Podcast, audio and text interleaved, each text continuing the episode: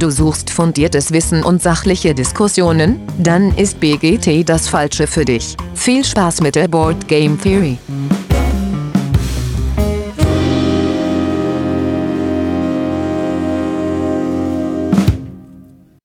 Ja, hallo liebe Hörerinnen da draußen in den Endgeräten. Schön, dass ihr wieder eingeschaltet habt zur Board Game Theory. Heute wieder in äh, vertrauter Aufnahmeatmosphäre, jeder zu Hause äh, nach unserem äh, Brettspielwochenende. Äh, ja, und wie immer mache ich das nicht alleine. Mit dabei ist heute der Dennis. Hi Dennis. Hallo.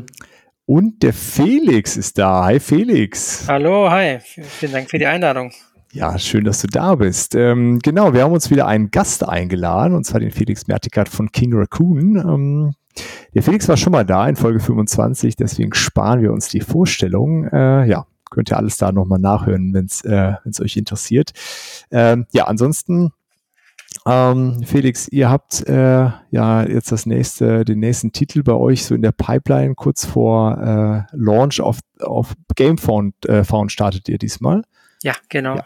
Ähm, das ähm, Ende März meinst du, ne? Kommt, soll die Kampagne starten? Ende März, spätestens Anfang April. Genau, wir, wir fügen gerade die letzten äh, Teilstücke zusammen, das Video und die Sprecherin und du weißt, wie es ist so. Alle, alle Teile müssen zusammenkommen, da äh, basteln wir gerade die letzten äh, Aspekte zusammen. Ja, und das ist ja dann auch was, da zu früh und dann nicht ganz sauber starten ist nicht so toll, deswegen lieber ein bisschen mehr Zeit nehmen und alles rund genau. machen wahrscheinlich. Ne? Ähm, genau, und da startet dann die Kampagne für TDO, ähm, euer neuer äh, Titel, und zwar ein kooperatives Spiel. Und da haben wir uns gedacht, reden wir doch mal mit dir über kooperative Spiele, also vor allen Dingen aus, äh, aus Designsicht also, also, oder Autorensicht, was so die, ähm, ja, die Herausforderungen und die Sachen sind, die dich da so besonders dran äh, reizen. Und als Einstieg äh, haben äh, habe ich mir überlegt, fragen wir doch mal, was für dich äh, ein kooperatives Spiel ausmacht. Gibt vielleicht eine allgemeine Definition, aber ich habe das Gefühl, du hast bestimmt irgendwas, was du damit verbindest. Ähm, tatsächlich habe ich mit äh, Rollenspiel angefangen. Ähm, also richtiges äh, so Pen and Paper Rollenspiel, die ja per se kooperativ angelegt sind. Mhm. Äh, da habe ich, glaube ich, mit zwölf oder dreizehn das erste Mal gespielt. Und äh, ich glaube, ich bin ein bisschen in dieser Struktur ähm, aufgewachsen. Also ein Spielleiter, der das Abenteuer leitet und dann die Spieler, die zusammenarbeiten. Und ähm, da, dagegen haben wir ja Brettspiele gespielt, die immer gegeneinander waren. Und ich weiß gar nicht mehr, wann Pandemie rauskam. Das äh, müsste aber irgendwann 2003 oder früher sogar gewesen sein oder später. Das war halt so mindblowing, weil es plötzlich ein Brettspiel gab, das man auch gemeinsam gespielt hat. Und aus damaliger Sicht war das noch gar nicht, es gab gar keine Sprache dafür für äh, Quarterbacking. Also das als wir das gespielt haben, war das keine, keine Idee, dass jemand einer, dass wir merken, okay, einer leitet das Spiel alleine. Oder dass diese Fähigkeiten, dass man sich absprechen muss, wer wann was benutzt. Und das hat mich als äh, Jugendlicher sehr, sehr beeindruckt, diese Art von Spielen. Ähm, und dann kamen ja auch immer welche raus, aber da war nicht mehr so dieser, das eine dabei, bei dem ich sage, äh, das hat mich nochmal so abgeholt wie Pandemie damals. Mhm. Und dann kam Pandemie Legacy, da haben wir das nochmal so als Revival durchgespielt. Aber da waren wir alle schon erfahrene Spieler und deswegen war die Magie auch schon ein bisschen weniger, weil man so sagt, okay, wir müssen aufpassen, dass es kein Quarterbacking gibt, kein Alpha-Player, das, das und die und da. Und äh, ich glaube, wahrscheinlich sucht man irgendwie nach dieser Magie, zu, äh, die man da äh, damals erlebt hat, wieder in, in, Spielen, die man jetzt auf den Tisch bringt. Wie ist es oh, bei euch? Ja, also äh, ich selber, äh, ganz interessant, ich hatte nämlich auch letztes Fest, wir waren ja letztes Woche auf dem Brettspielwochenende und dann habe ich das so diese Woche Revue passieren lassen und wir haben äh, im Grunde kein, also es wurde ein einziges kooperatives Spiel gespielt am ganzen Wochenende und alle, das andere war? Äh, Betrayal und Machina. Ja, aber Betrayal ist ja nicht so richtig kooperativ. Das, am Ende ist das ja auch viele gegen einen. Kommt drauf an, auf das Szenario. Ja. Also würde ich als so halb halb. Also aber nur ein einziges so reines kooperatives Spiel wurde gespielt. Äh, und das fand ich schon erstaunlich, dass wir alle lieber irgendwie so äh, kompetitiv äh, gegeneinander und gucken, wer macht es denn am besten äh, gespielt haben. Ähm, und auch so in meiner Sammlung sind auch auf jeden Fall die Gegeneinander-Spiele, die äh, die am meisten vertreten sind. Mm, und jetzt habe ich äh, vor kurzem Keep äh, the Heroes Out bekommen. Ähm, das ist so ein ganz niedliches äh, kooperatives Spiel, wo man ja die, die Monster im Dungeon spielt äh, gegen die, die Helden, die da eindringen und äh, einem die Schätze klauen wollen. Mhm. Ähm, und dabei wieder festgestellt, wie schön es ist, äh, ja, gemeinsam das, das zu erleben und ja, gemeinsam da zu sitzen und versuchen, gemeinsam diese Probleme zu lösen und gegen das Spiel zu spielen und mhm. nicht gegeneinander. Also bei mir äh, ist es so, dass ähm, ich äh, total mich wiederfinde in dem, was du gesagt hast, äh, Felix, mit den äh, Rollenspielen. Damit habe ich auch angefangen, so mit 11, 12, 13 irgendwann, mit AD und D und Shadowrun und so. Und ähm, deswegen spielen wir, wenn wir ähm, kooperativ hier spielen, spielen wir auch eher Spiele, die eine Story dabei haben und mhm. ähm, dass die dann länger, also die dann mehrere Abende ja auch gehen oder noch länger gehen, also was wie Gloomhaven zum Beispiel, ähm, weil wir einfach diese gemeinsame Geschichte erleben wollen. Das ist halt das, das äh, Wichtige an der Stelle ja. für uns. Und äh, deswegen sind wir so bei kooperativen Spielen ähm, meistens bei den Abendfüllenden oder halt dann bei ähm, so Sachen wie The Mind oder so, aber das auch nur eher, eher weniger, mal so, so als Abschluss oder so. Mhm. Also ihr, also ihr verabredet euch richtig für kooperative Spiele. Genau, ich habe eine feste Gruppe äh, und da spielen wir äh, gerade jetzt angefangen die Frosthaven-Kampagne. Und das ist quasi unser, also es ist halt auf der einen Seite natürlich die Story erleben, auf der anderen Seite ist es aber auch, äh, ist es aber auch ähm, die ähm, die Zeit, die man da miteinander verbringt. Das ist die Trauzeugin von meiner Frau, meine Frau und ich, und dann spielen wir zu dritt Frosthaven und dann ähm, ja macht uns das Spaß und Freude, zu, so einen Abend zusammen zu verbringen. Und ähm, Dirk, du sagst jetzt gerade, dass ihr ähm, bei diesem Wochenende so wenig kooperative Spiele gespielt habt. Kannst du ausmachen, woran es liegt? Ah, das habe ich noch nicht ausmachen können, ehrlich gesagt. Ich habe das mal bei uns in die Gruppe gefragt, hat mir keiner darauf geantwortet so richtig.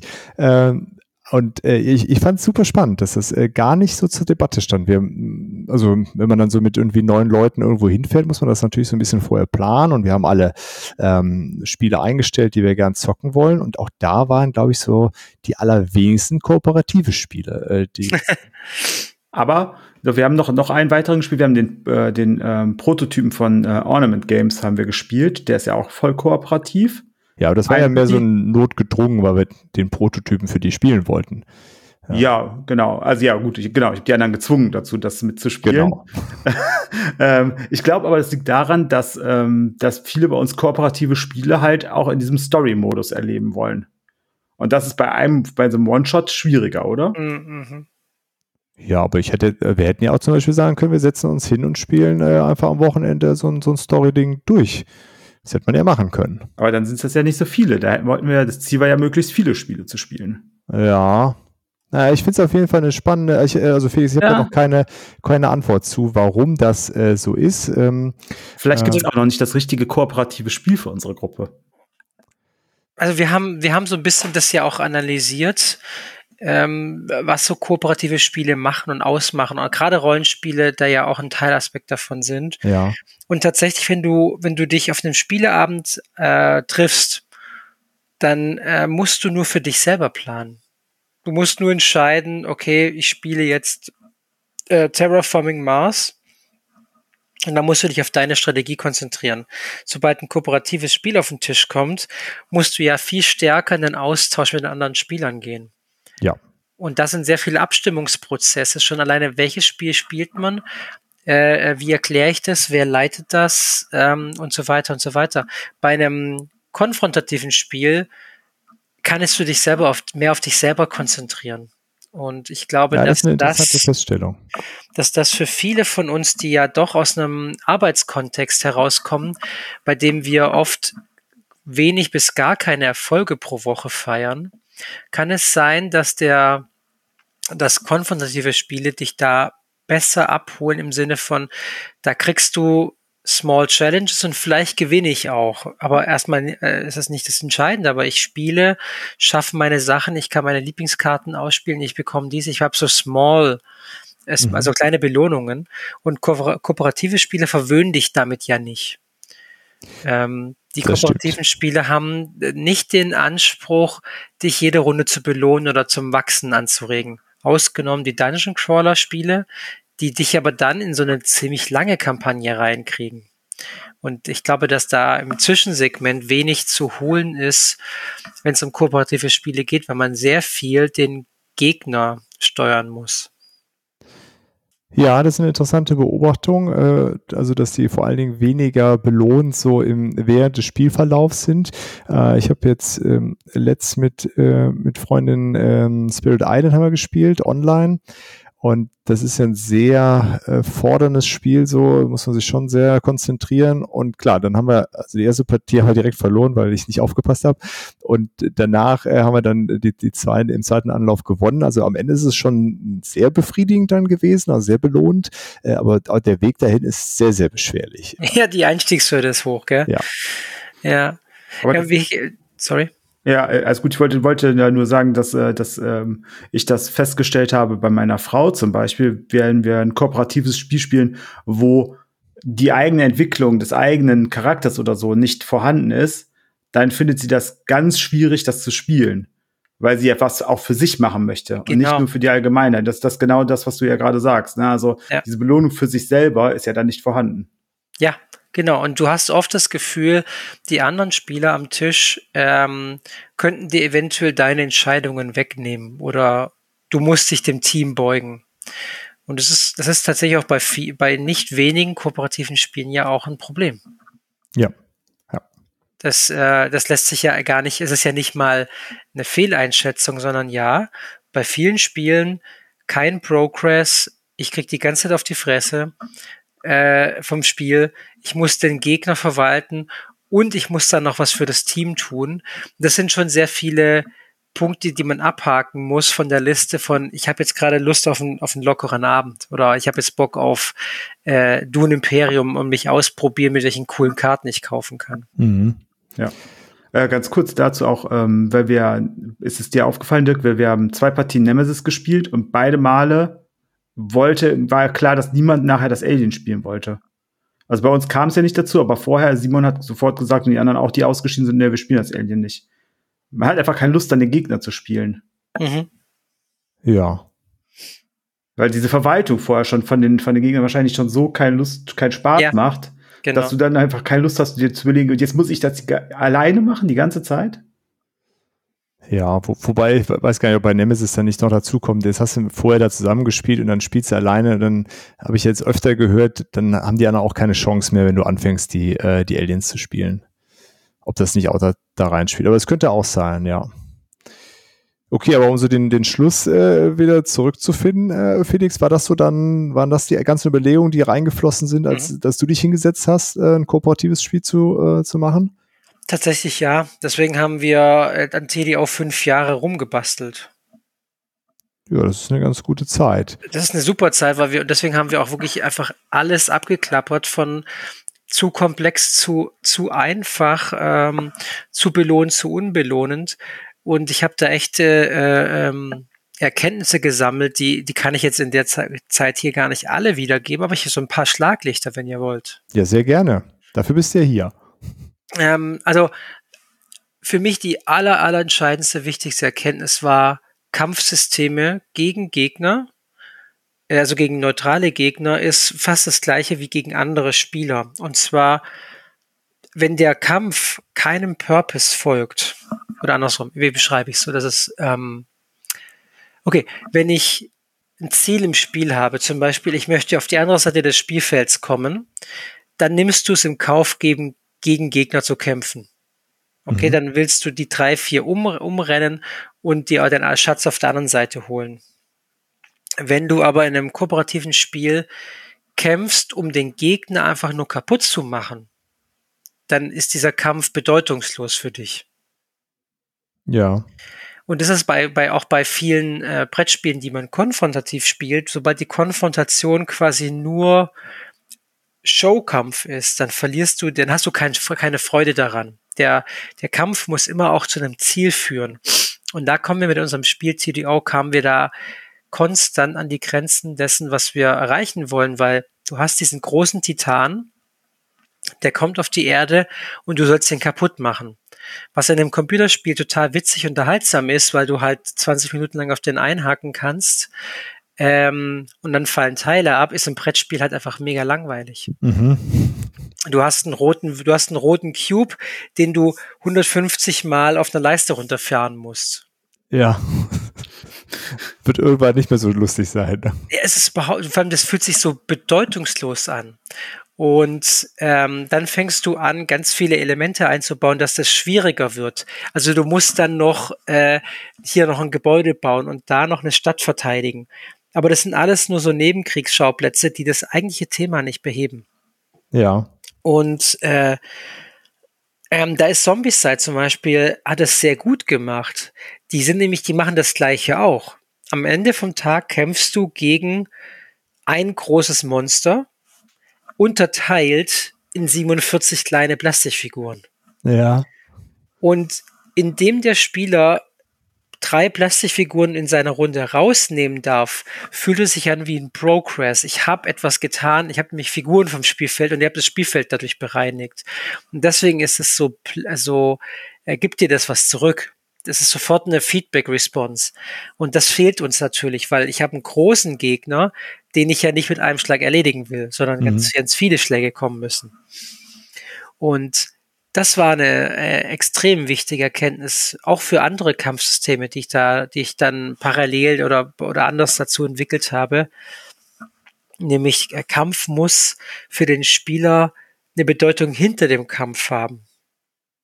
Also nicht nur des Kämpfen Willens äh, wird gekämpft, ähm, sondern es muss ein höheres Ziel sein, außer irgendwas kaputt zu machen, ja? Das, das ja, meinst du? Genau.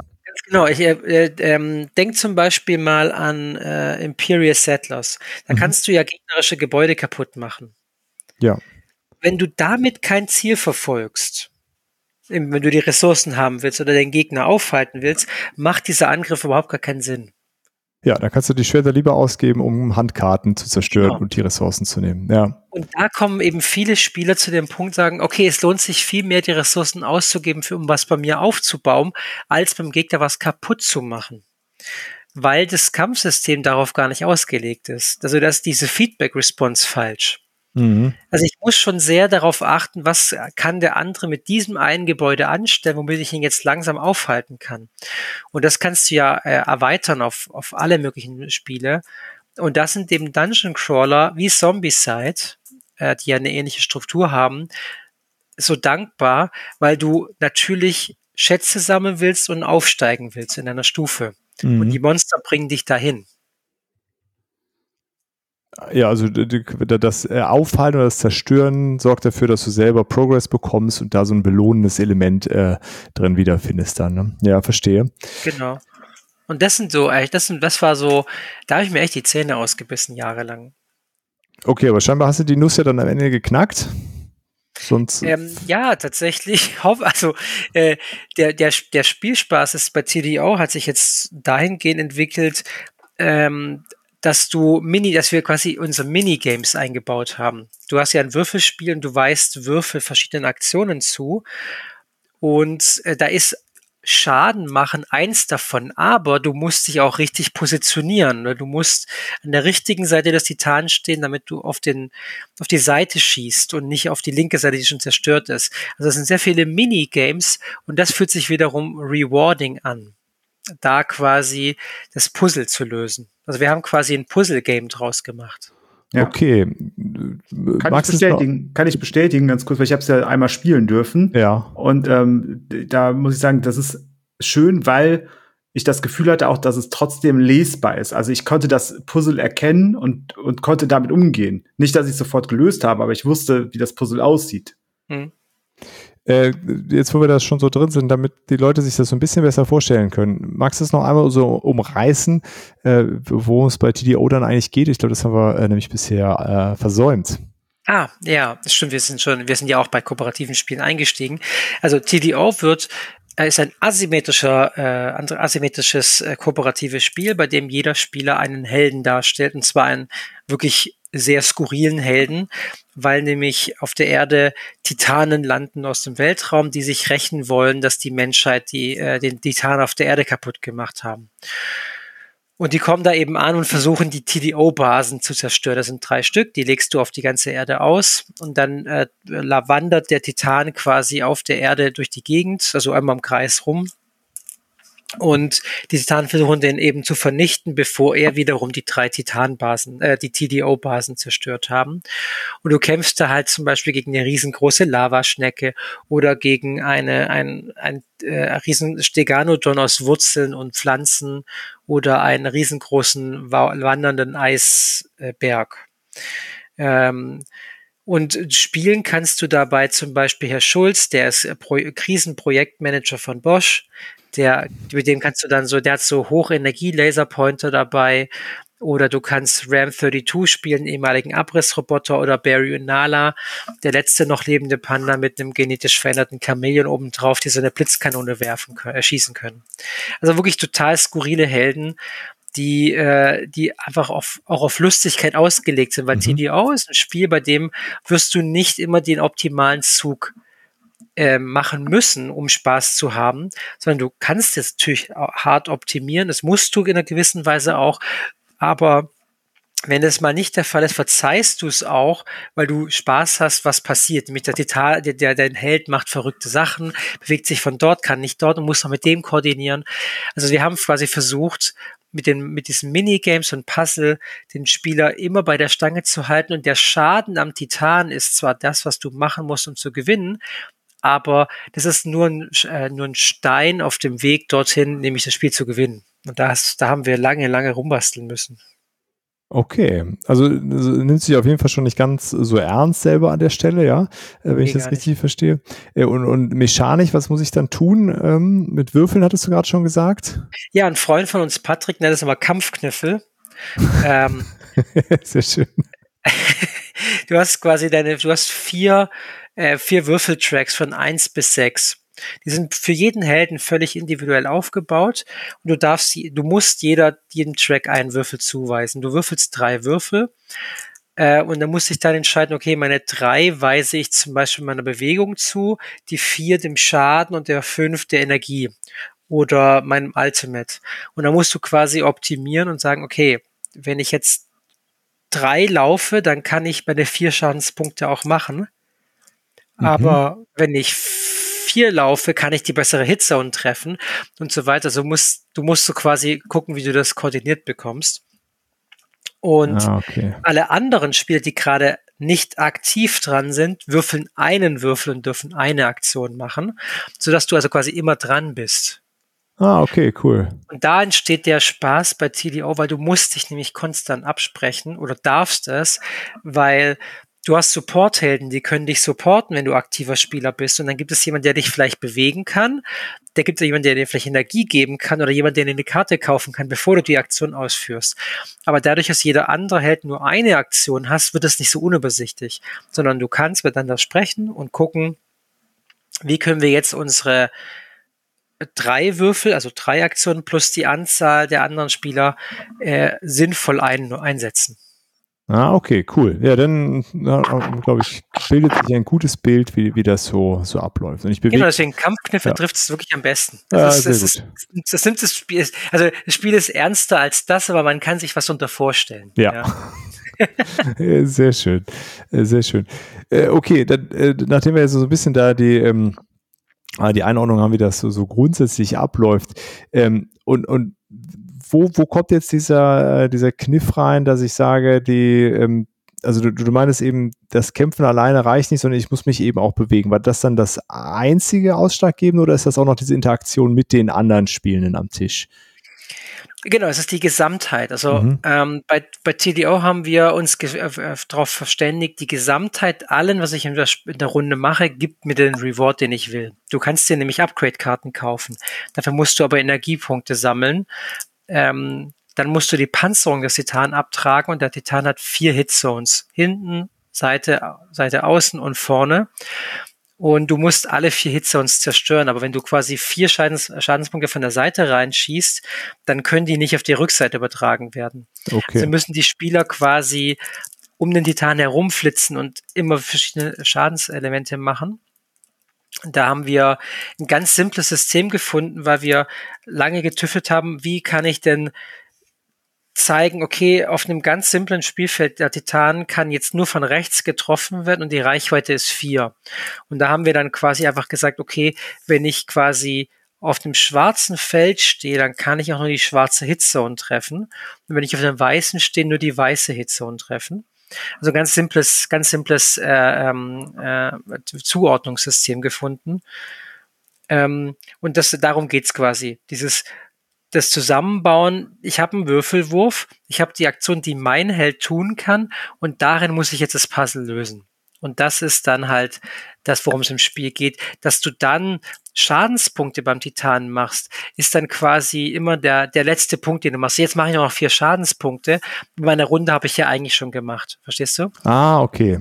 Ja, und das ist quasi andersrum, wie wenn ich versuche, äh, im Spiel, ich stehe vor dem Titan und jetzt habe ich die Option, ich mache ihm viel oder ich mache ihm wenig Schaden. Das ist halt keine Entscheidung. Ich will immer viel Schaden machen. Mhm. Und dann erwartest du aber auch von deinem Angriff ein Feedback. Ja. Und das wäre bei Zombies, ich nehme ganz viele, ich nehme ganz viele Zombies weg. Bei aber einem großen Gegner, was ist das Feedback? Was macht ihr denn jetzt? Ja, ist im Brettspiel eben sehr schwierig, ne, materialbedingt.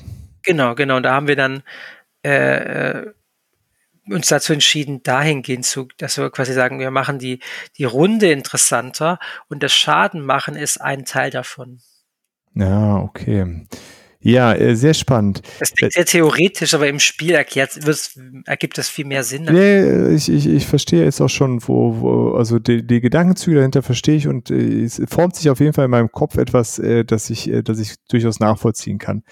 Jetzt hattest du ja gesagt, die sind asymmetrisch und ähm, wenn man so die, die anderen Spiele von dir kennt, die sind ja auch oft asymmetrisch. Äh, wo waren denn jetzt noch so die weiteren, also du hattest ja gerade schon gesagt, so Kampfsystem konntest du auch in andere Projekte mit übernehmen oder was du da gelernt hast jetzt mhm. zumindest bei TDO. Äh, wo, wo sind denn noch so die, die Unterschiede oder auch Ähnlichkeiten zwischen kompetitiv und kooperativen Spielentwicklungen? Wie, wie hast du das so jetzt kennengelernt bei der Entwicklung? Äh, äh, kannst du die Frage genauer stellen? Achso, äh, äh, so, also du hast dich jetzt da viel äh, mit äh, kooperativ beschäftigt.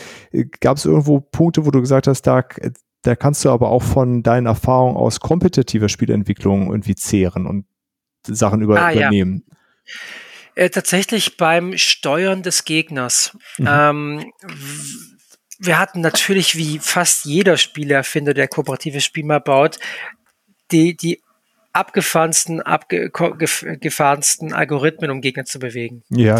Und Aktionen zu machen, weil der Gegner soll natürlich äh, Überraschungen, also überraschende Aktionen ausführen, aber auch eine Stabilität bringen im Sinne von, jede Aktion gefühlt sich sinnvoll an. Mhm. Ja, das ist ja dieses Spiel, zwischen dem du agierst, weil ein Spieler würde erkennen, okay, wenn der Titan genau das jetzt machen würde, würden wir verlieren. Dann würfelst du oder ziehst eine Karte und er macht was völlig anderes und verliert dadurch das Spiel. Das fühlt sich ja auch nicht belohnend an. Ja. Ähm, und da ist es halt wie, okay, du guckst dir quasi an, okay, in kooperativen, in, kon in konfrontativen Spielen, wie agieren denn Spieler? Ähm, wie, wie würde jetzt der Titan agieren, wenn er ein Spieler wäre? Und dann haben wir versucht, daraus quasi einen ganz, ganz simplen Logarith Algorithmus zu bauen sagen, okay, der Titan hat eine ganz, ganz klare, einfache Agenda, er möchte laufen. Ah, okay. okay. Er möchte auf, den, auf die, auf die TDO-Basen äh, zulaufen und die kaputt machen. Je schneller er sich bewegt, umso schneller gewinnt er. Also das ist quasi sein, sein Go-To. Wenn ich auf jeder, auf der meisten seiner Karten eine Bewegung drauf habe, dann tut er das, was er tun soll im Spiel. Alles andere ist Beiwerk, also dass er den Helden Schaden zufügt, dass er verschiedene Titanenmarker ins Spiel bringt. Jeder von diesen Aktionen muss den Spielern das Leben schwerer machen. Aber das bringt dem Titanen per se keinen Vorteil. Der will sich einfach nur bewegen, immer. Genau, genau. Also das heißt, wir haben es auf so was ganz Simples runtergebrochen. Ähm, die Spieler können den Titan bedingt langsamer machen. Also das heißt aber, sie, für sie ist ein Spiel gegen die Zeit. Sie müssen quasi innerhalb von zwölf Bewegungen, das heißt nicht zwölf Runden, weil die Tarn bewegen sich mal gar nicht, vielleicht mal eins, mal zwei, sogar vielleicht mal vier weit. Aber in zwölf Bewegungsschritten müssen sie quasi, das müssen sie ihn besiegen. Und das setzt den Zeitdruck. Okay? Okay. Und ähm, der Titan hat aber eine ganz klare Agenda, nämlich ich will mich bewegen. Und das habe ich quasi aus konfrontativen Spielen gelernt. Es gibt halt eine Hauptachse, auf der ich spiele. Meistens sind es Siegpunkte. Mhm. Ja, du könntest das machen, dass ein Gegner in einem äh, kooperativen Spiel einfach jede Runde fünf Siegpunkte macht. Ja, verstehe, verstehe. Dann spielt der Spieler quasi, muss es versuchen, in jeder Runde vielleicht sechs oder sieben Punkte zu machen, aber auf, äh, auf jeden Fall am Ende mehr zu haben. Darauf kommt es am Ende raus. Das, du könntest auch genau das ja als Engine benutzen. Und äh, dann kannst du aber überlegen, okay, wenn der, wenn der Gegner immer fünf Siegpunkte generieren würde, was kann ich noch einbauen, damit der Spieler hin und wieder mal gefordert, überrascht oder ähm, auf den falschen Pferde gelockt wird? Ja, Zum Beispiel okay. könnte er mal eine Karte ziehen, bei das eins meiner Gebäude meiner Wahl kaputt geht. Okay? Ja. Also ich entscheide jetzt, welches Gebäude geht kaputt. Und aber alle sind gut, also alle, alle will ich haben, aber ich kann entscheiden, wo der Treffer landet. Ähm, oder der, der Gegner könnte sagen, in der nächsten Runde darf kein Spieler Ressourcen tauschen. Okay? Also er verschafft sich quasi einen unfairen Vorteil gegenüber den Spielern. Ja. Aber für die Spieler passiert nichts, was außerhalb des Spielkontextes passiert. Also du wirst nie gelähmt, sondern du stehst vor einer Herausforderung. Und dann bleibt es auch für dich, und das ist das Entscheidende, dann bleibt es auch für dich ein, ein konfrontatives Spiel, weil ich nämlich meinen Zug trotzdem äh, optimieren, optimieren muss, weil ich gucken muss, was macht der Gegner und was könnte mir passieren. Ah, verstehe. Und das ist ein und das ist manchmal ein Unterschied zu ähm, Spielen wie dem alten Pandemie, bei dem ich in meinem Zug drei Aktionen hatte und ich laufe ich halt hierhin, baue dort ein Gebäude und das war's und danach kommen wieder Cubes, die mit mir gar nichts machen. Ja, naja, verstehe. Und dann gibt's halt einen Spieler, der sagt, mach mal hier den Cube hin oder heil mal lieber diese Stadt da. Da ist, da ist ein zu viel Absprache im Sinne von, alles ist eine gute Option. Und es geht eher darum, siehst du die beste Strategie? Ja, verstehe. Äh, jetzt hast du gerade schon gesagt, bei Pandemie äh, gibt es dann manchmal die Situation oder vielleicht auch öfter die Situation, dass jemand sagt, hier, mach doch mal besser das, wenn wir das nicht machen, dann ist hier vorbei. Äh, wie, wie stark war dieses Quarterbacking, Alpha-Spieler, wie man es nennen möchte, ähm, eine Herausforderung bei der Entwicklung für euch? Ähm, das hängt von der, das hängt von der Version ab, die wir hatten. Wir hatten welche, da war das überhaupt gar kein Thema. Und dann gab es Versionen, da war das ein ganz starkes Thema. Ähm, jetzt ist es, ähm, wir haben uns jetzt darauf, darauf konzentriert zu sagen, ähm, wir, wir leisten dem weder Vorschub noch werden wir es extrem künstlich beschränken. Mhm. Also zum Beispiel, man darf nicht miteinander reden oder man darf das nicht oder man darf keine Karten zeigen. Das ist ja völlig falscher Ansatz. Du spielst kooperativ, weil du das ja können willst. Stattdessen haben wir gesagt, auch ein Quarterback weiß nicht, welche Aktionskarte Titan in seinem Zug ziehen wird. Ein Quarterback weiß auch nicht, welchen Würfel ich, welche Würfel ich gerade hinbekomme. Ja. Also quasi Zufall und Überraschung ist der ist ein wirkungsvoller Schutz gegen einen Alpha-Spieler. Ja, ja, verstehe. Weil der, auch der beste Spieler kann nicht wissen, was der Titan als nächstes tut. Er kann dir sagen, hey, das und das und das könnte passieren, aber eben nur könnte.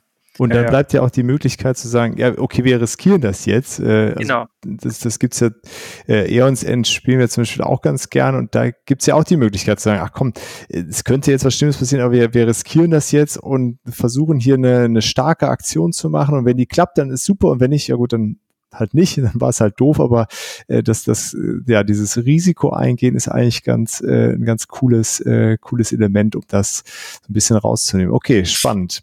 Das heißt, wir haben uns quasi ähm, das Thema genommen Asymmetrie, nämlich asymmetrische Informationsverteilung, mhm. sorgt auch dafür, dass es spannend und überraschend bleibt. Ah, verstehe. Ja, finde ich sehr interessant, wie man, also da geht ja auch jedes kooperative Spiel immer so ein bisschen anders mit um, äh, mit, mit, ja. diesem, mit diesem Thema. Ähm, ja, und das, äh, dass ihr das so dann gelöst habt. Ähm, aber gleichzeitig, äh, um kurz zu einzusagen, fand ich das ganz spannend, weil das hat ja dazu geführt, auch dass, ähm, dass bei uns in unserer Partie zum Beispiel gar nicht die Idee aufkam, äh, Alpha-Spieler sein zu wollen, weil das ist auch irgendwie unterbewusst. Also jetzt, wo du es erklärst, ist mir das total klar, aber da war es unterbewusst so, wir wissen ja sowieso nicht, was passiert. Wir müssen dann darauf reagieren, was dann in dem Moment passiert. Und, äh, genau. Genau, und da macht es ja auch Spaß, miteinander zu diskutieren. Genau. Weil da sind auch alle vom, vom Level ja sehr ähnlich beieinander. Weil ich muss keine, ich kann keine sieben Züge vorausplanen wie bei Pandemie, wo ich genau weiß, das sind die Karten, die drin sind, ja. die werden in den nächsten Zügen auf jeden Fall kommen, in den nächsten sieben Zügen. Und da werden welche kommen. Das heißt, ich muss das, das und das in der und der Runde wahrscheinlich haben. Ähm, das Guard war ja gar nicht möglich und dadurch ähm, hatten äh, Olli und ich ähm, beide, ähm, glaube ich, gleich viel Spaß daran, ähm, obwohl äh, ich schon manchmal, dazu, also gerade bei Pandemie schon dazu geneigt habe, früher auch äh, das so zu machen, dass ich sage, ja, wir müssen das machen, wir müssen das machen, wir müssen das machen. Ähm, und das war gar nicht der Fall bei TDO.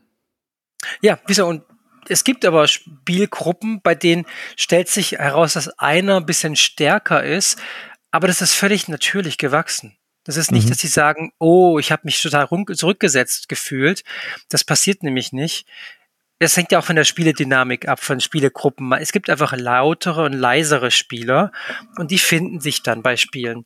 Und es ist übrigens nicht, was bei TDO alleine gut gemacht ist. Es gibt auch bei, bei, bei anderen kooperativen Spielen, kann es ja umgesetzt werden.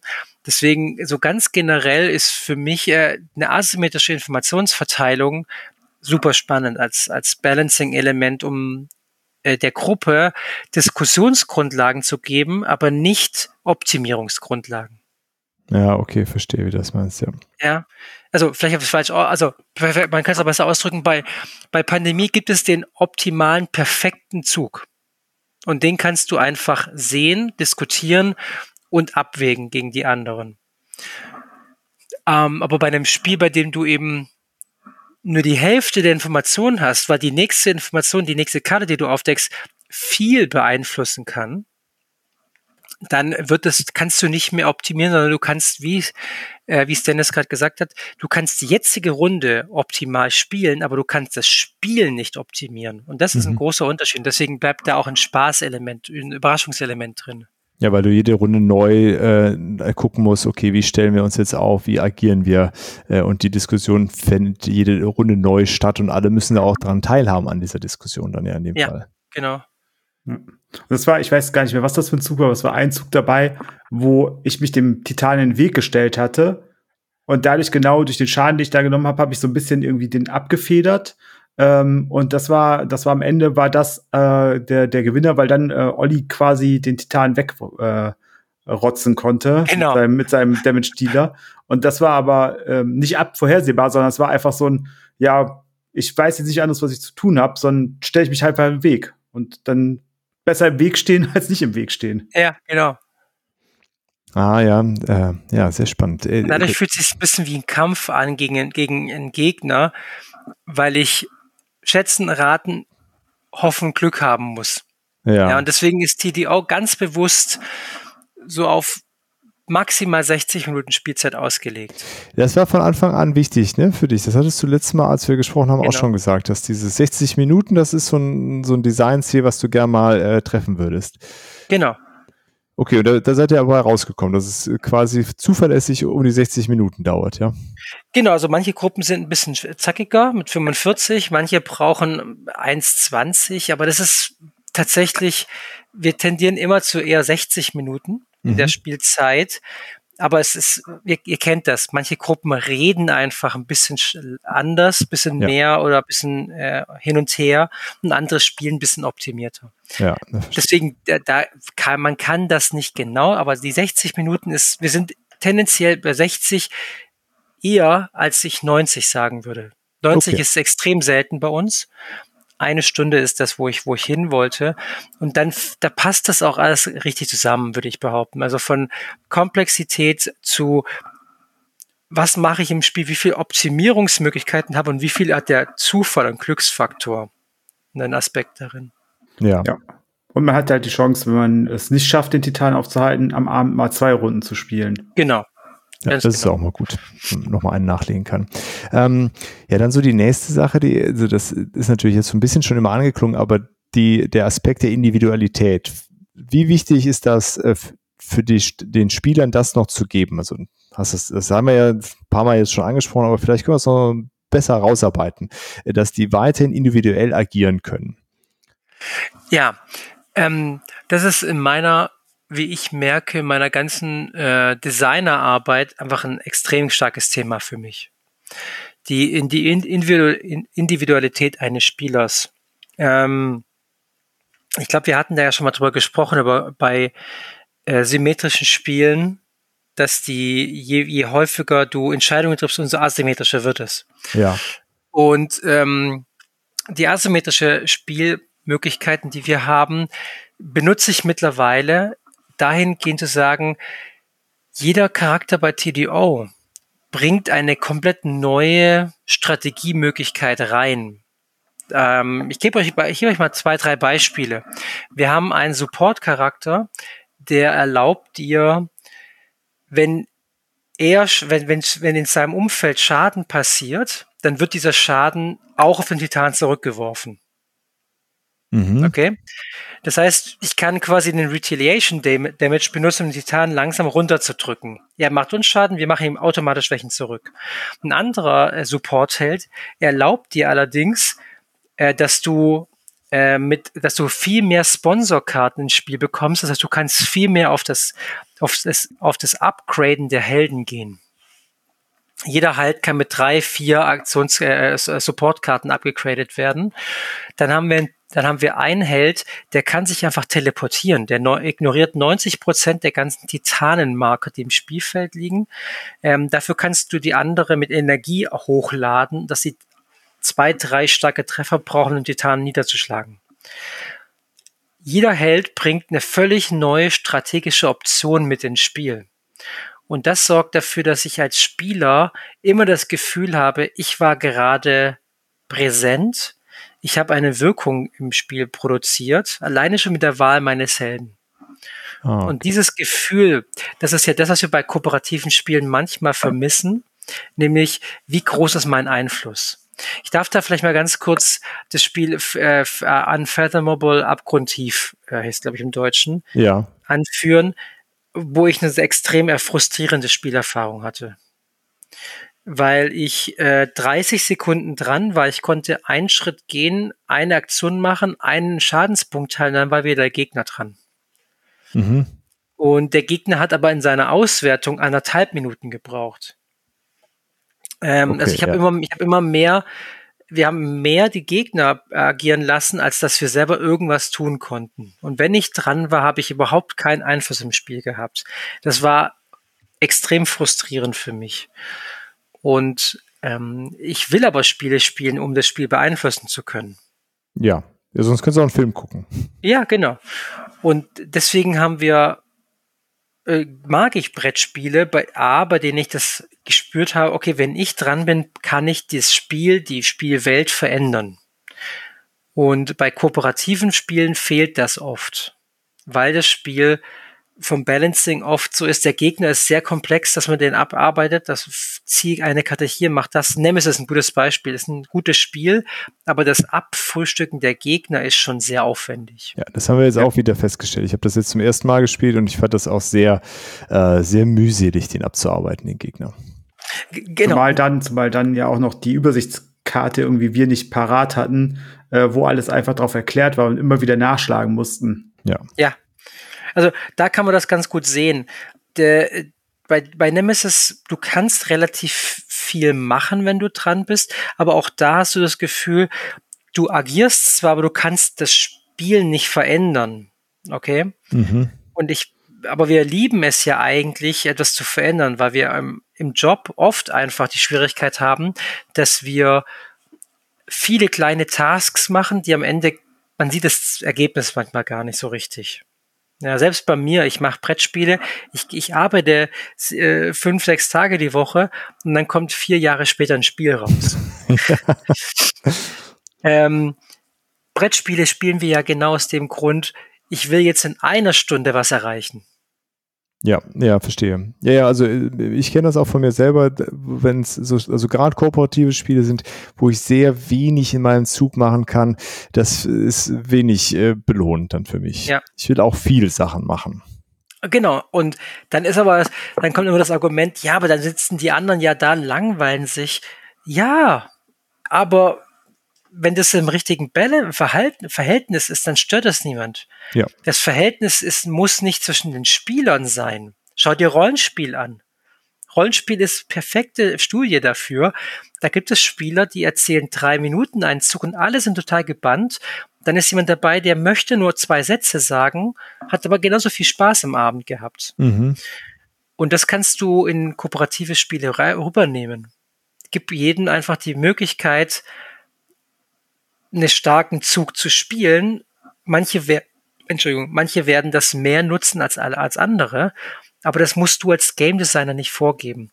Ja. Du musst nur darauf achten, dass die Spieler mehr machen als der, als dein Gegner, also als der, der, der, der NSC-Gegner, dass der NSC-Gegner aber trotzdem eine Machtposition darstellt. Das heißt, er muss mit einer Aktion schwerwiegende Veränderungen auslösen mhm. damit die Spieler eine Herausforderung haben. Wenn ich aber dran bin, will ich viel machen.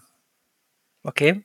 Ja. Das, und wenn dich das die Waage hält, dann hast du als Spieler das Gefühl, eine belohnende Spielerfahrung zu haben. Egal, ob du gewonnen oder verloren hast.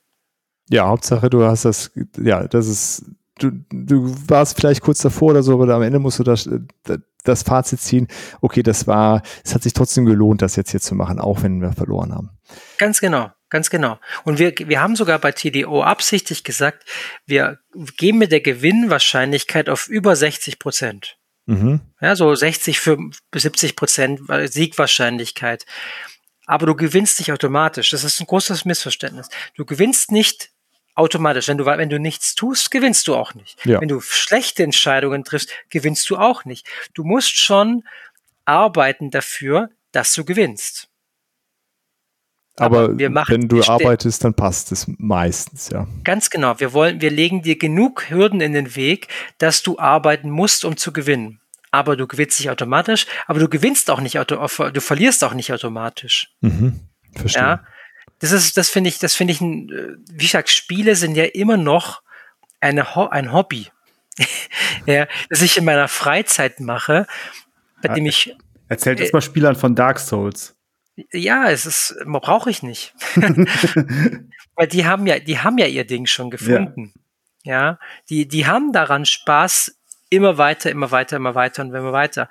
Und ich weiß nicht, wie gut das Brettspiel ankam im Vergleich dazu. Weiß ich nicht. Ich weiß es wirklich nicht. Ich habe es zweimal gespielt und der Frust von ich war schlecht, das hätte ich umgehen können. Der, aber der Frust war, oh, die Würfelwürfe haben einfach entschieden, dass wir verloren haben. Das sind zwei Paar Schuhe. Ja, und das ist nicht das gleiche wie in dem Videospiel Dark Souls. Ne? Da warst ja. du einfach, äh, da, da, ist ja die Herausforderung, einfach besser zu werden und da bist du nicht äh, durch einen Würfelwurf äh, genau. ausgenockt. Ich kann nicht besser würfeln. Und das ist das Spiel war dahingehend schlecht designt, dass ich nicht, ich konnte nicht besser werden. Ich konnte nur zwei Würfel mehr würfeln, aber es sind am Ende Würfel. Mhm. Wir haben, wir haben das Spiel verloren zweimal, weil die Würfel am Ende gesagt haben, du hast gerade verloren. Ja. Egal wie gut wir waren. Und das ist, das ist nicht die Spielerfahrung, die die Dark Souls Spieler äh, gesammelt haben im Computerspiel. Ja, das stimmt. Ja. Aber ich hab, also es ist ein reines Gefühl von mir, aber äh, das ist ja, ich habe das Gefühl, dass es wenig Überschneidungen gibt zwischen Menschen, die Brettspiele spielen und Menschen, die sehr äh, gerne Schlauchshooter spielen. Das ist, äh, also wenn ich so drauf gucke, sehe ich da schon immer einen Unterschied. Also ich höre jetzt bei uns aus der Bubble nicht, dass die Leute sagen, ja, das neue Call of Duty ist draußen, das zocke ich jetzt die ganze Zeit. Mhm. Ja, das, das, kann, das kann gut sein, weil Computerspiele einen völlig anderen äh, Mindset äh, ja auch von dir äh, erlaubt. Ich ja, alleine zu Hause mit meiner Lieblings-Sweatpant vor dem Computer. Ja, und ich werde dann durchgeführt. Ne? Ich werde an die Hand genommen und werde dann durchgeführt durch das, durch das Level. Ich muss ja keine Entscheidung treffen, ich muss ja nur schießen. Ja, ja, wie gesagt, es, ist, es betrifft aber auch Sandbox-Games, also auch äh, Horizon Zero Dawn oder irgendwelche Spiele. Das ist einfach Mindset. Ich würde die, also die Beschneidungen können groß, können aber auch klein sein.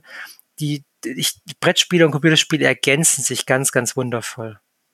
Ja, das ist aber schön das, gesagt, ja. Sie ja. werden immer, es wird immer dann schlecht, wenn das jeweils andere Medium versucht, das jeweils andere zu kopieren.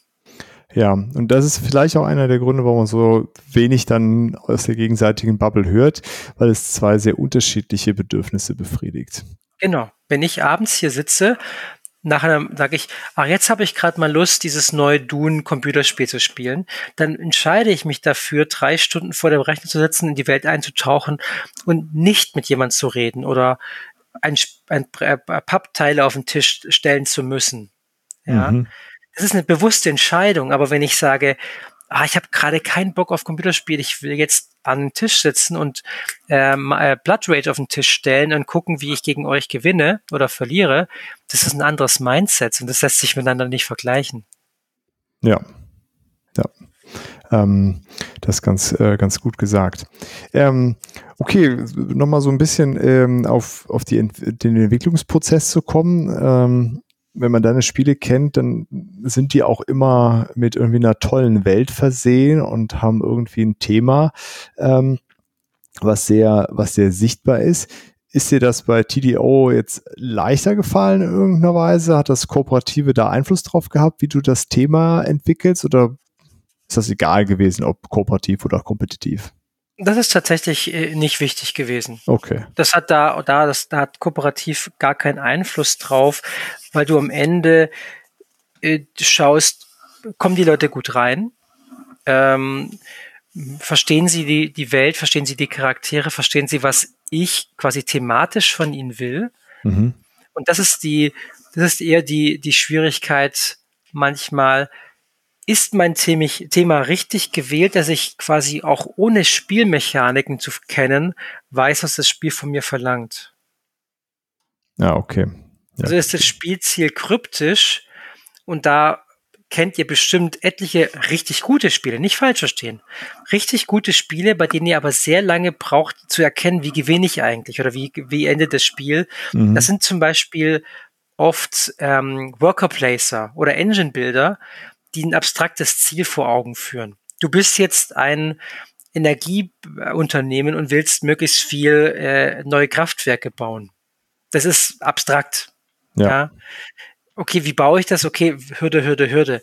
Äh, ein Spiel wie Terraforming Mars sagt, das Spiel endet, wenn der Terraforming-Wert X erreicht oder der Planet vollgebaut ist. Okay, das ist ein, mhm. ein das ist ein optisch und narratives Ziel. Das kann ich sogar erreichen, also das kann ich verstehen, ohne auch zu wissen, wie das Spiel funktioniert. Ja, das, ja. Ganz offensichtlich, was dahin führt und äh, ob man das dann macht oder nicht und in welchem Tempo, ist dann den Spielern überlassen, aber genau. äh, das Ziel ist ganz, ganz klar definiert, ja. Genau, und bei Blood Rage ist es ganz klar, das Spiel beendet sich selbst. Mhm. Ja, nach drei Runden ist das Spiel vorbei, weil die Welt verbrannt ist und dann wird geguckt, wer am meisten gewonnen hat. Auch da ist die Narration äh, wichtig, also stark genug, dass du verstehst, okay, wie endet das Spiel. Kryptisch wird's bei Spielen, die dir das nicht gut kommunizieren können. Ob das jetzt kooperativ oder konfrontativ ist, ist da gar nicht so wichtig. Aber man nennt es ja auch ludonarrativ, nennt man diesen Begriff ja auch. Ähm, ist das klar, was du machen willst oder nicht? Und je einfacher und klarer das ist, umso schöner ist die Spielerfahrung für den Spieler. Und da du gehst ja dann, ja, sorry. Äh, genau, ja, da kommt ja dann äh, wieder, äh, spielt ja dann für mich so wieder rein, was du vorhin gesagt hast, wenn den Gegner zu spielen Verwaltungsaufwand ist, dann kann ich oft nicht überblicken, was das bewirkt, was da gerade passiert, weil es vielleicht zu kleinteilig ist. Wenn das aber klar und groß ist, dann ist mir das relativ schnell äh, klar, auch was mit dem Gegner passiert ist. Und dann ist es halt wieder äh, sichtbar und, und erkennbar und Belohnungswert ist dann auch dahinter, weil ich es verhindert habe, weil ich sehen kann, okay, das genau. würde jetzt passieren, aber ich habe es verhindert zum Beispiel. Ja, ja. Ähm, und äh, Thema muss da an, an deiner Stelle dann, also äh, von deiner Seite aus, das einfach unterstützen, dass das besser lesbar wird, ja? Ähm, im Idealfall, ja, mhm. wirklich. Ich äh, kann, ich kann dir Beispiele nennen, wo das einfach gut funktioniert. Terraforming Mars habe ich schon angeführt. Ja. Ähm, also was habe ich hier noch? Um King of Tokyo. Ja. Ist von den Regeln gar nicht so simpel, wie man am Anfang immer denkt, weil da gibt es diese Spezialkarten und dies und das. Aber es ist so unglaublich klar, was du tust. Ja. Ja, du bist wenn du hast du die meiste Fame, weil du das berühmteste Monster bist, oder du hast alle anderen getötet. Das ist so unglaublich simpel. Das ist, das ist eine ganz simple Achse. Und die Frage, wenn du den Spielern sagst, so endet das Spiel, dann ist die Frage, die alle am Tisch stellen, wie komme ich dahin? Und die, das heißt, die Spieler wollen wissen, welche Aktionen können sie tun, was und was werden sie im Spiel ungefähr erreichen können. Aber was sie tun wollen, warum sie es tun, das ist immer ganz klar. Motivationsprojektion. Äh, äh, ähm, äh, Spieler, Spiele, bei denen es um abstrakte Siegpunkte geht, bei der wir alle Händler sind und die erfolgreichsten Händler in Südfrankreich werden wollen, ist schon abstrakter. Mhm.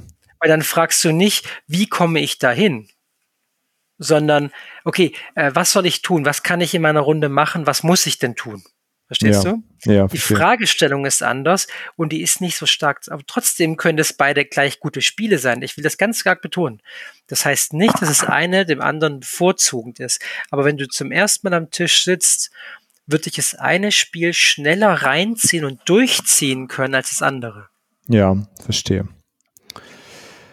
Ähm, ja, und jetzt, wo, wo du da mit dem Koop-Spiel jetzt durch bist und da so viel gelernt hast, hast du da Bock weiterzumachen oder erstmal äh, wieder andere Arten von Spielen? Also auf jeden Fall auch andere Arten von Spielen, aber ich äh, arbeite ja auch gerade an diesem Rollenspiel immer noch. Ja. Wir sind noch nicht ganz durch. Wir sind sehr, sehr, sehr, sehr durch, aber noch nicht ganz. aber äh, tatsächlich habe ich immer noch die Vision von einem ähm, kooperativen Spiel äh, im Kopf die, äh, die, die mal sehr mechanisch vorgehen, weil ich würde gerne einen kooperativen Deckbilder bauen, Mhm. Ähm, mit, äh, mit dem Twist, dass jede Karte quasi nur einmal nutzbar ist. Ah, okay.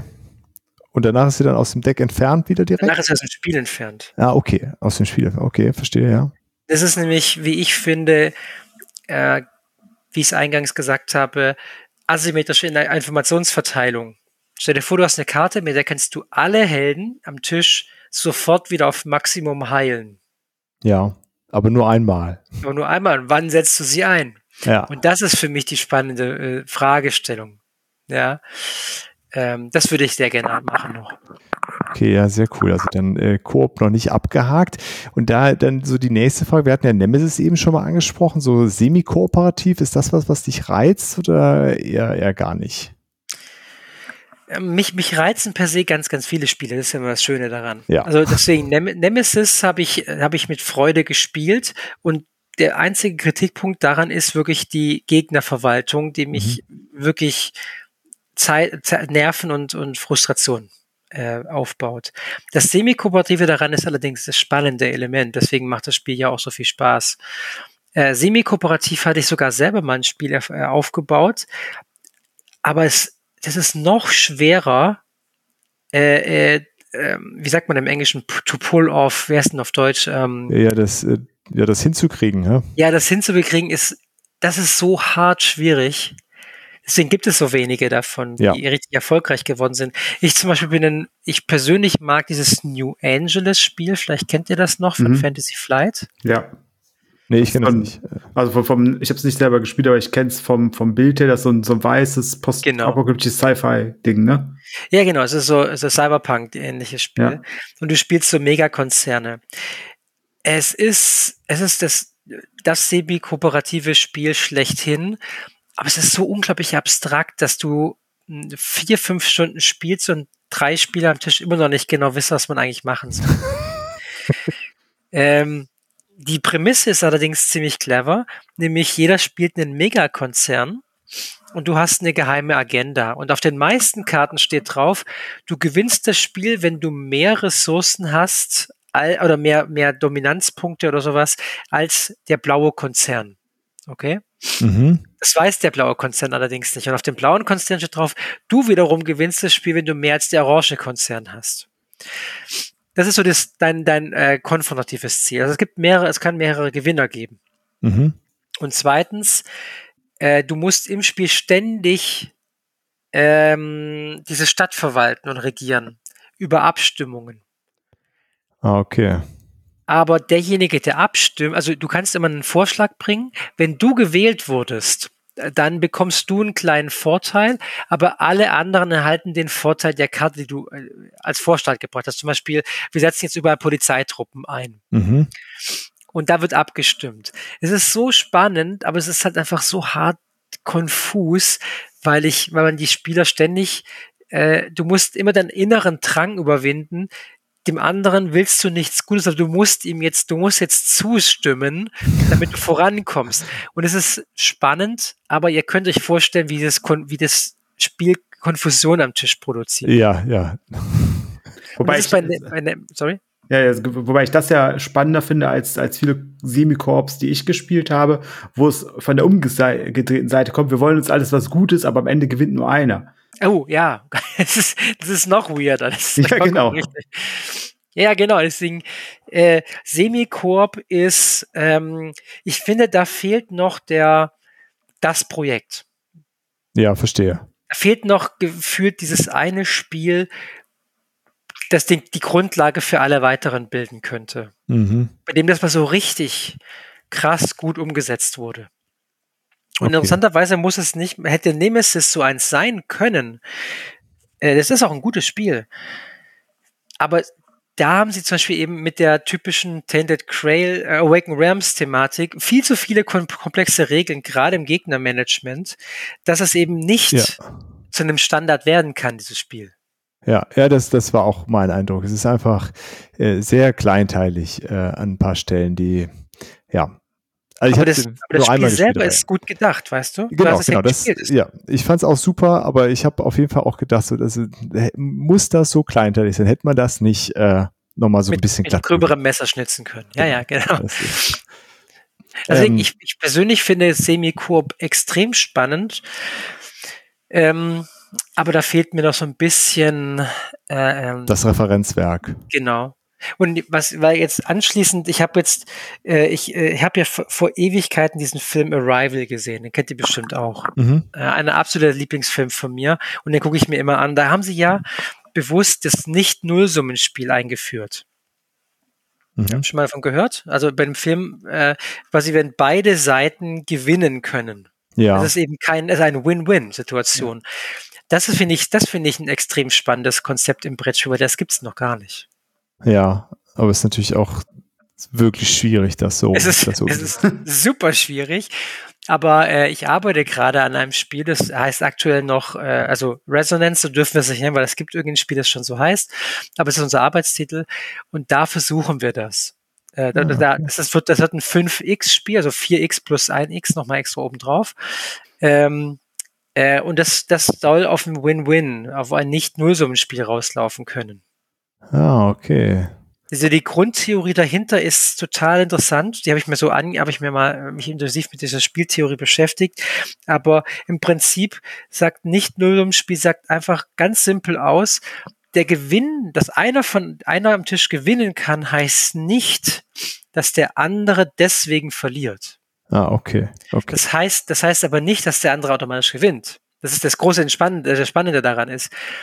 Der andere kann trotzdem verlieren. Aber nicht aufgrund meines Gewinns. Ah, okay. Das ist, das ist so eine ganz interessante Zwischenwelt, die ganz schwer abzu, äh, abzu, abzufischen ist. Aber ich finde es total spannend, vor allem für so ein Weltraum 4X-Spiel perfekt geeignet, weil da hast du ja sowieso schon mal Fraktionen mit Spezies, die nicht darauf ausgelegt sind, jetzt, ich muss die jetzt alle Planeten wegnehmen, nur, nur damit ja. ich gewinnen kann. Und da, daran, ja, daran arbeite ich quasi am, deswegen, das wird auch eine Art Form von, äh, nicht nur, also von, von, ähm, semi-kooperativen Spiel sein. Und unsere Testspiele sind sehr, sehr vielversprechend, weil wir das oft haben, dass ein Spieler quasi auf der Siegestraße ist und sagt, okay, Leute, ich habe jetzt fast, ich habe jetzt fast gewonnen. Was kann ich tun, damit ich, damit ihr auch gewinnen könnt? Mhm. Und dann fangen an, ja, könntest du mir diese Ressource geben oder kannst du mir diesen Planeten geben? Sagt er, stimmt, den brauche ich nicht. Ja, den kann ich dir geben. Und so werden dann spannende Verhandlungen geführt. Die, das ist total, das, das Ding jetzt total, als wenn man sich einfach abspricht und automatisch gewinnt, aber das stimmt nicht. Es ist äh, total spannend, weil du spielst extrem nur für dich, aber ab einem gewissen Punkt wirst du gönnerhaft und sagst, okay, wenn ich jetzt gewinne, schadet es mir nicht, wenn du auch gewinnst. Und das ist äh, ganz, ganz spannend. Das ist sowas wie Semi-Koop, aber doch was ganz anderes. Ah, okay. Ja, ich bin gespannt. ich, wie gesagt, die Testspiele waren sehr, sehr vielversprechend. Du hast meine Aufmerksamkeit. Ähm, wenn du, wenn, wenn du, wenn ihr zur King Rock Con gekommen wäret, hättet ihr spielen können. Ja, ja. vielleicht ja, zunächst. Ja, auf jeden Fall. Du musst das früher, früher ankündigen, äh, Felix, damit wir dann unser Wochenende dahin wegschieben können. Ja, oder ihr macht das Wochenende bei uns einfach. Ja, genau. Das können wir eigentlich auch mal machen. Das können wir machen. Das können wir gerne machen, ja. Also deswegen, ich wollte jetzt nur ein bisschen, äh, also wir haben das nämlich schon auf dem Tisch gehabt und äh, ich optimiere da immer weiter und immer weiter. Das wird ein tolles Ding. Aber das wird eh erst 2024, 25 rauskommen. Von daher ist da kein, kein Stress. Sehr gut. Ähm, dann nochmal so ein äh, bisschen zurück, äh, auch wieder hier ja. TDO angelehnt. Äh, ist ja für ein bis fünf äh, Spielende. Äh, wie, wie schwer ist dann bei so einem Titel das, äh, also Balancing, Spieleranzahl ist ja immer eine Herausforderung, ja. stelle ich mir vor. Aber jetzt bei so einem kooperativen Spiel, weil das ja davon lebt, dass man sich absprechen muss, wie wir jetzt gehört haben, wie, wie schwer war das, da das hinzukriegen? Da will ich nicht drum rumreden, das war schwierig.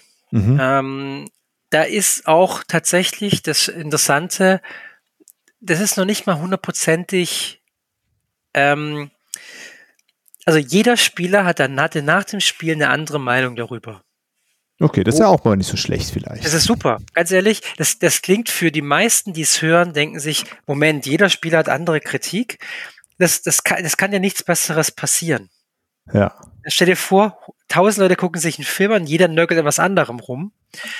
Dann hat, das, hat der Film kein Problem, verstehst du? Weil ja. ich fand die Nase doof und du fandest den Ton doof. Aber der Film hat, war gut, verstehst du? Ja. Deswegen, im wenn du einen Spieler findest, bei dem alle was anderes anmerken, bist du auf dem richtigen Weg. Okay. das, nur das als Einleitung. Ähm, tatsächlich ist es so, dass die, ähm, die, die Würfelanzahl ganz leicht angepasst wird für die Anzahl der Spieler. Mhm. Und der Titan kriegt ein paar stärkere Aktionskarten zusätzlich in sein Deck reingemischt, um quasi die Mehraktion der Spieler auszugleichen. Und das funktioniert ziemlich gut.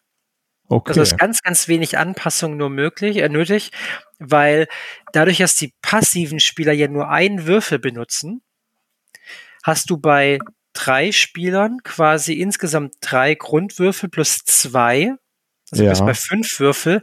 Bei vier Spielern bist du bei sechs Würfeln und bei fünf Spielern schon bei sieben Würfeln. Das ist nicht so dramatisch viel mehr. Okay. Ja, deswegen, das, das, das skaliert nur ganz leicht nach oben, weil der Titan nach jedem Helden agiert. Ah, okay, gut. Und dadurch, dadurch bleibt es dahingehend interessant, dass drei Spieler mehr Planbarkeit haben, weil ich weiß, bis ich wieder dran bin, kann der Titan gar nicht so weit weggelaufen sein. Bei fünf Spielern habe ich ist meine Wartezeit, nicht meine Downtime, sondern nur die Wartezeit, bis ich wieder voll dran bin, zwei Züge länger. Das heißt, der Titan kann schon fünf Felder weitergelaufen sein, damit völlig außerhalb der Reichweite. Ja. Ähm, ja, das, das ist interessant, da, dass da das funktioniert dann ganz gut, ne? wenn dann einfach nach jedem Spieler der, der Gegner wieder dran ist. Ne? Genau. Und das, fun das funktioniert wirklich gut. Dadurch ähm, bleibt der Titan immer in Bewegung, macht immer was. Die Spieler haben ein paar mehr Aktionen, aber das kannst du ganz leicht abfedern durch die durch die zwei, drei besonderen Aktionskarten, die der Titan zusätzlich reinbekommt, die das ausgleichen.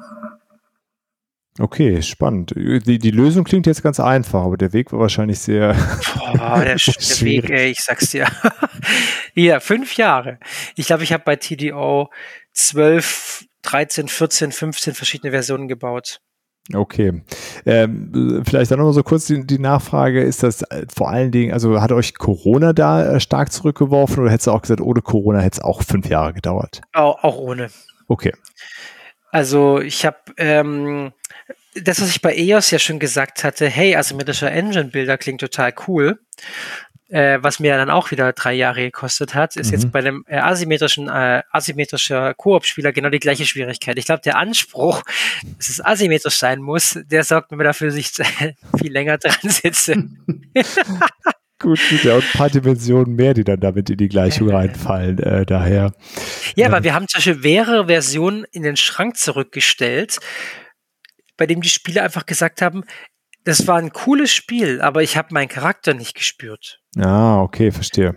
Und das, da waren wir dann nicht sofort aufgehorcht, weil wir gesagt haben, okay, hey, du kannst nicht hier den letzten noch lebenden Panda spielen, ohne dass du im Spiel spürst. Mhm. Und das waren drei Versionen, haben wir das gekostet. Ja, okay, klar. Ja, die waren schon sehr, sehr weit designt. Aber die Bedeutung eines Helden war austauschbar. Du hättest quasi blau, grün, rot, gelb spielen können. Aber wir wollten ja ganz explizit asymmetrische Helden drin haben. Deswegen haben wir drei weitere Versionen bauen müssen, bis wir da angekommen sind. Okay, verstehe. Ja, also ich kann das äh, mir so in Ansätzen vorstellen, dass das einfach mit sehr, sehr viel zusätzlicher Arbeit verbunden ist zu dem ganzen anderen Kram, der ja auch Arbeit produziert. ja. Aber ich sage, ich das Gute ist, ich liebe es. Das ist äh, mein absolutes Liebling, äh, mein, mein, mein, mein Traumberuf. Von daher, äh, es ist mühselig und anstrengend, aber es macht auch Spaß und du kriegst ja auch was zurück, wenn die Spieler dann am Tisch sitzen. Ja, das ist cool. Ja, und man merkt es ja auch immer wieder an. Also deswegen äh, freue ich mich über jedes Interview mit dir. ähm, ja, äh, Dennis, meine Liste neigt sich langsam dem Ende zu. Ja, ich habe hab so, so ein paar Sachen habe ich mir noch äh, aufgehoben, die so ein bisschen äh, weg vom philosophischen zu ganz praktischen Sachen äh, sind. Zum einen, ähm, wie schnell war dir klar, dass du dass du ein rundes Spielbrett brauchst? Also ist, vielleicht zur Erklärung, äh, TDO hat ja ein rundes Spielbrett und ich finde es äh, sah bombastisch gut aus, als wir es gespielt haben. Dankeschön. Ähm, wir hatten am Anfang äh, ganz normal seitliches Board äh, mit den zwölf Zeitzonen, der Titan abläuft. Und das gleiche haben wir auch jetzt noch, mehr oder weniger. Ähm, der Punkt war nur, die Spieler haben, ich konnte es optisch nicht darstellen, dass der Titan, wenn er das Feld 12 erreicht hat, theoretisch bei der 1 ja weiterlaufen kann, weil die Erde ja rund ist. Ja. Ja. Und klar, das, das, das hätte man noch leichter hinbekommen können, aber dass die Helden links rum laufen können, den Titan entgegengehen oder links rum rausschießen können, um rechts wieder ihn zu treffen, das hat einfach bei den Testspielrunden zu viel Gedankenarbeit verbraucht bei Spielern bei dieser Art von Komplexität des Spiels. Ja, verstehe. Und dann haben wir gesagt, okay, wir probieren es aber zum Test mal, was passiert, wenn man die Erde einfach rund macht, so quasi einen Kreis. Und plötzlich war das, war das kein Thema mehr. Alle wussten sofort, ja gut, ich kann links oder rechts rumgehen, ich kann links oder rechts rum schießen, fertig. Ja, radikal also, Idee. Ja, okay, die Erde so. rund. Ja, genau. Aber du musst, du musst, was für dich als Spielerfinder total logisch ist, müssen, musst du den Spielern optisch manchmal vermitteln. Ja, klar. Ja, und dann ähm, hast du ja, äh, also als wir gespielt haben, war es ja so klassisches ähm, äh, RPG-mäßiges, also es gibt den Damage-Dealer, den Tank, es gibt einen genau. Supporter. Genau. Ähm, wie ist das so deine Erfahrung mit äh, einer Gruppe, die drei Supporter spielt? Geht oder sagst du so, oh, das ist, äh, das war zu hart? Äh, äh, es, es geht, interessanterweise, weil die sich sehr schnell sehr gegenseitig hochpushen können den fehlt definitiv der Damage Output.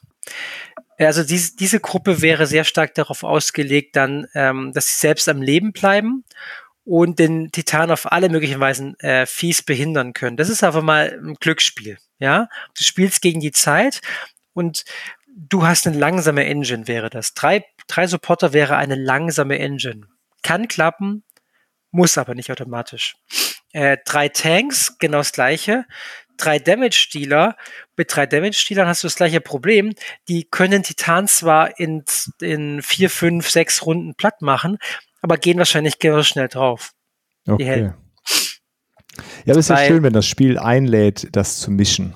Genau, genau. Du kannst wirklich wild durch, durch die Gegend mischen, äh, alles ausprobieren und äh, äh alles machen. Das ist das Schöne daran. Du hast neun Charaktere zur Auswahl ähm, und wir geben auch absichtlich nicht vor, nimm das, nimm das, nimm das.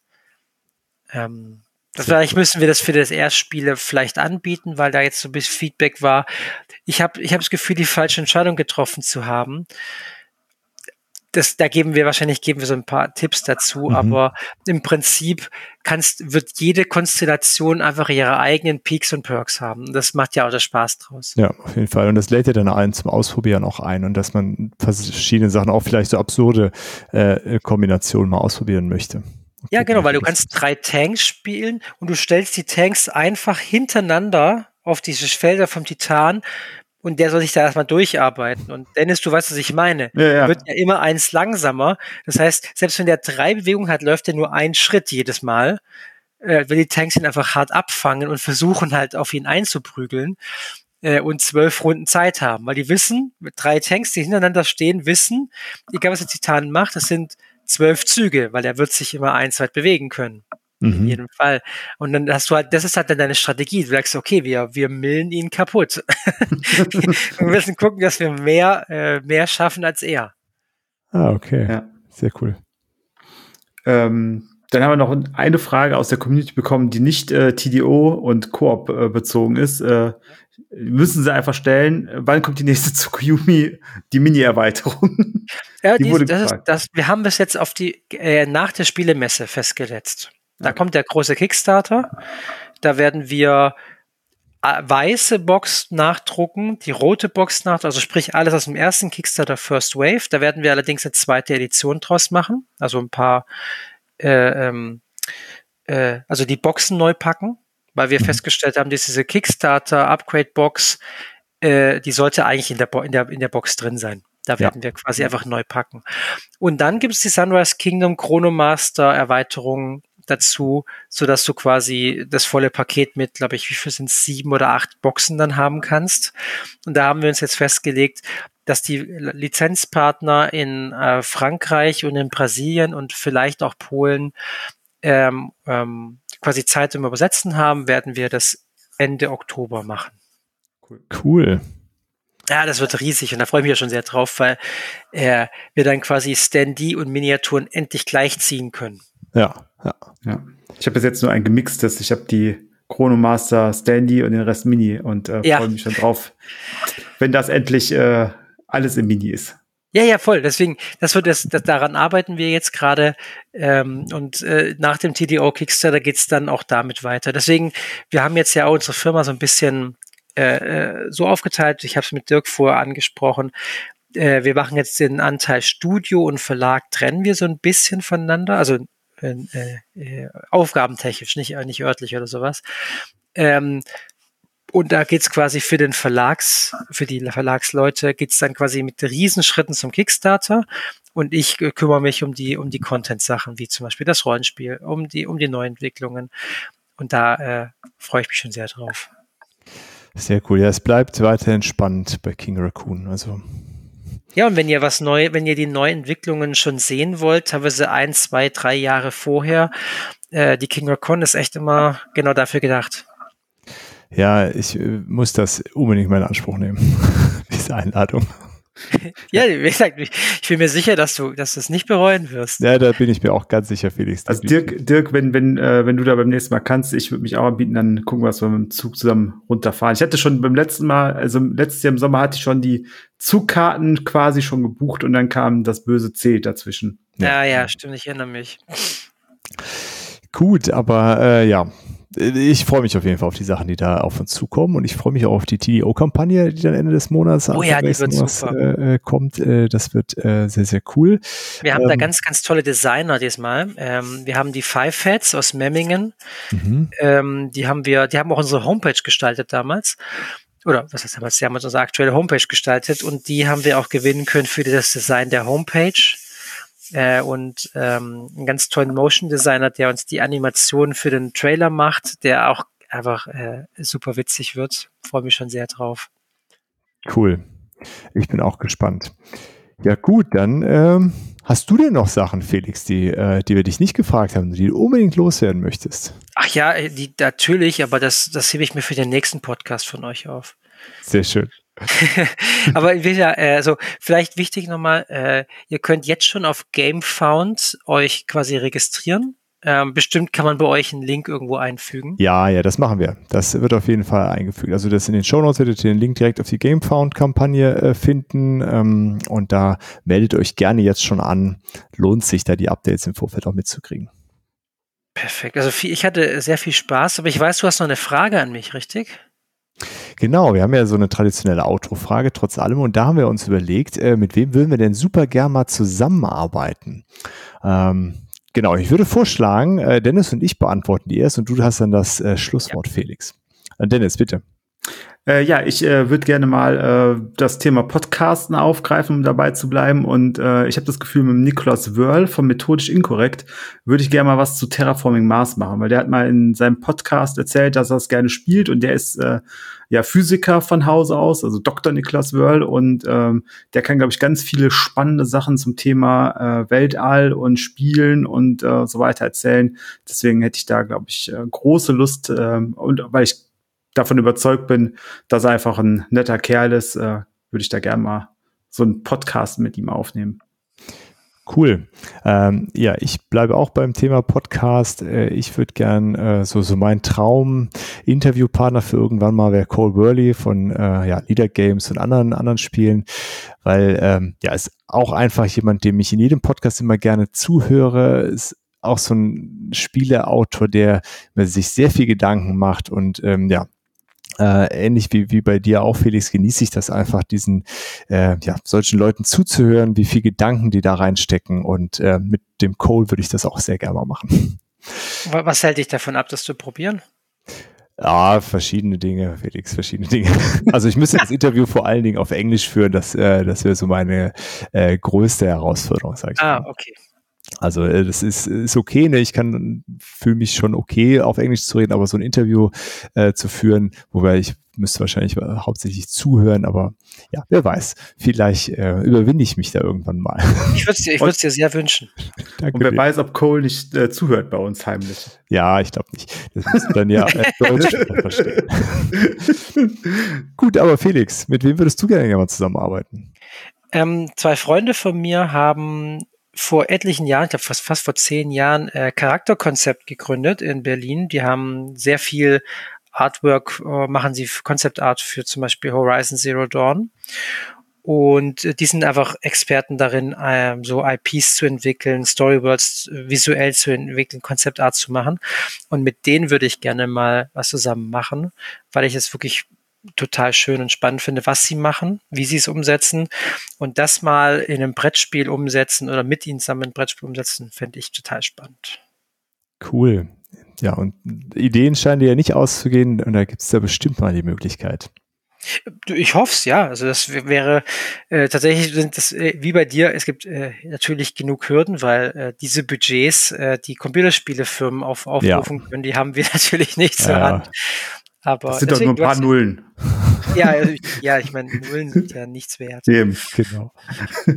ja, wer weiß, äh, dass das äh, vielleicht ja doch mal klappt, weil also gerade solche Überschneidungen, da ja, da kann immer ganz viel spannendes Neues raus ent entstehen, wenn so ganz andere Sichtweisen dann nochmal so zusammenkommen und an Ansätze ähm, gibt es die Möglichkeit, ganz viel neue, äh, äh, ja, kreative Energie freizusetzen, finde ich. Mhm, mh. Ja, finde ich auch. Daraus profitiert man immer am meisten. Ja.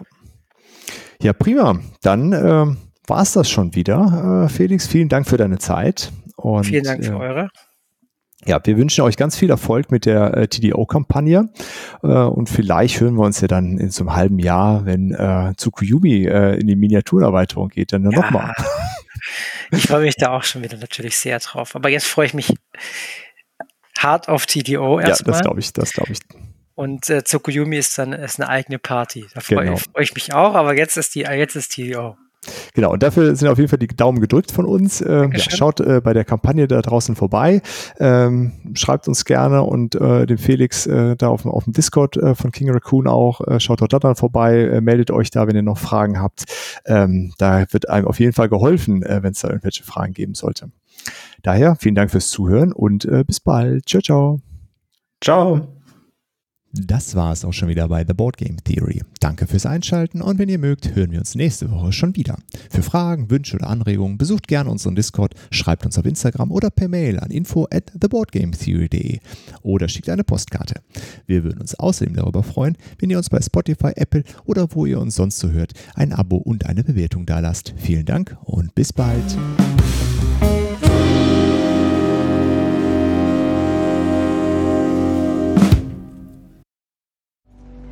Everyone, listen up.